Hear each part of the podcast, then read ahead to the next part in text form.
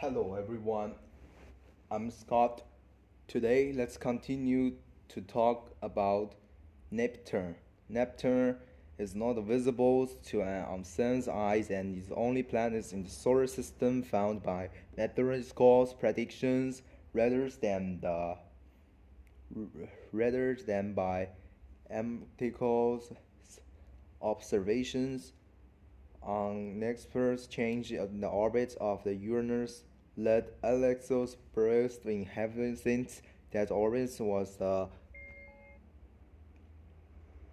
after Brahma's death, the position that Neptune was perceived from his observations independently by John Couch Adams and Uranus lays February. Neptune was subsequently observed with a telescope on 23 September 1846 by Jonas Gladys within a degree of the positions predict, predicted by these variants is the largest moon. Triton was discovered shortly thereafter. Thus, none of the planets his planets remains.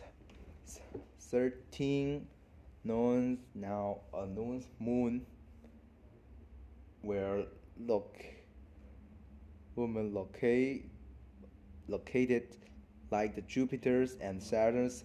Neptune's orthos is composed primarily of hydrogens and, and limbs among along with trace and uh, trace of hydrogen bonds and possible nitrogen.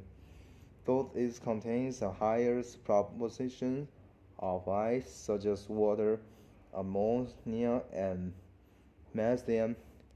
However, similar to Uranus, its intervals to terminates composed of the ice and rock. Ice rock. Uranus and Neptune are normally considered ice giants to experience the distributions along the average scattering traces in the metros or outermost rings in the part account of the planet's blue appearance.